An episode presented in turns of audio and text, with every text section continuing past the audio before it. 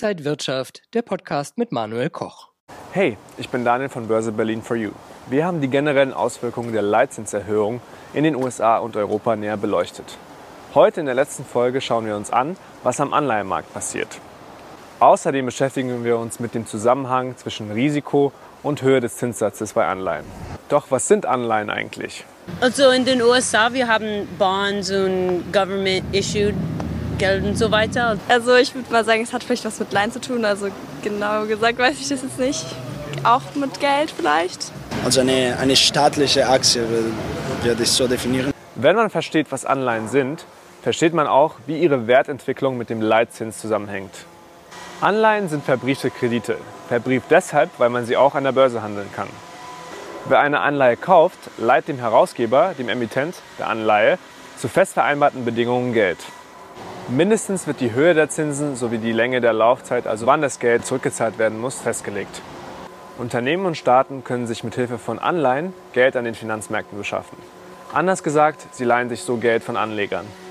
Wie hoch der Zinssatz ist, den ein Unternehmen oder ein Staat bezahlen muss, hängt von dem Leitzins ab, aber auch davon, wie riskant es für den Anleger ist, das Geld zu verleihen.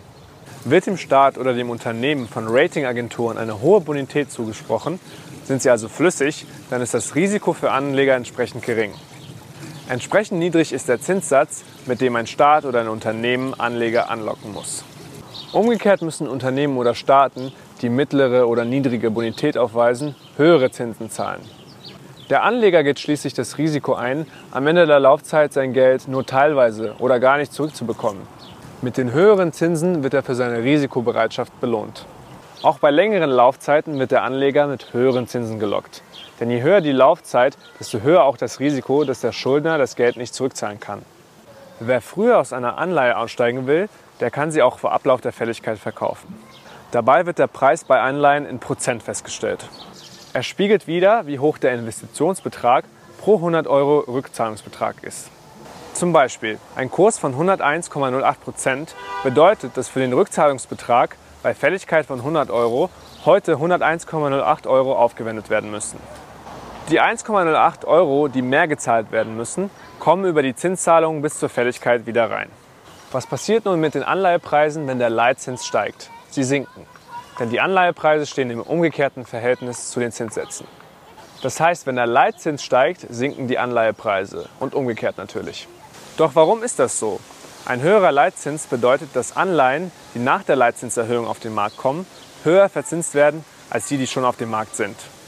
Warum sollten Anleger also niedriger verzinste Anleihen kaufen, wenn sie in neue, höher verzinste Anleihen investieren können?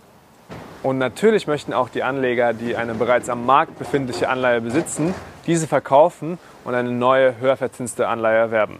Hohes Angebot, geringe Nachfrage, die Anleihepreise sinken also.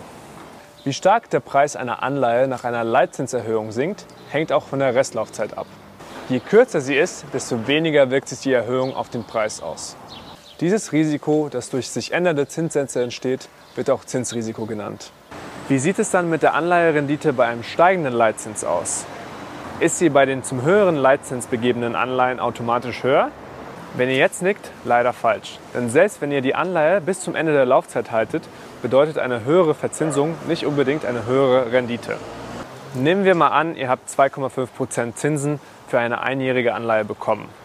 In diesem Zeitraum lag die Inflation aber bei 4,5%. Das bedeutet, ihr habt keine Rendite erwirtschaftet, sondern sogar Geld verloren. Habt ihr noch Fragen? Dann schreibt mir gerne in die Kommentare. Und seid gespannt auf die nächsten Folgen bei Börse Berlin for You. Bis dann. Ciao, ciao.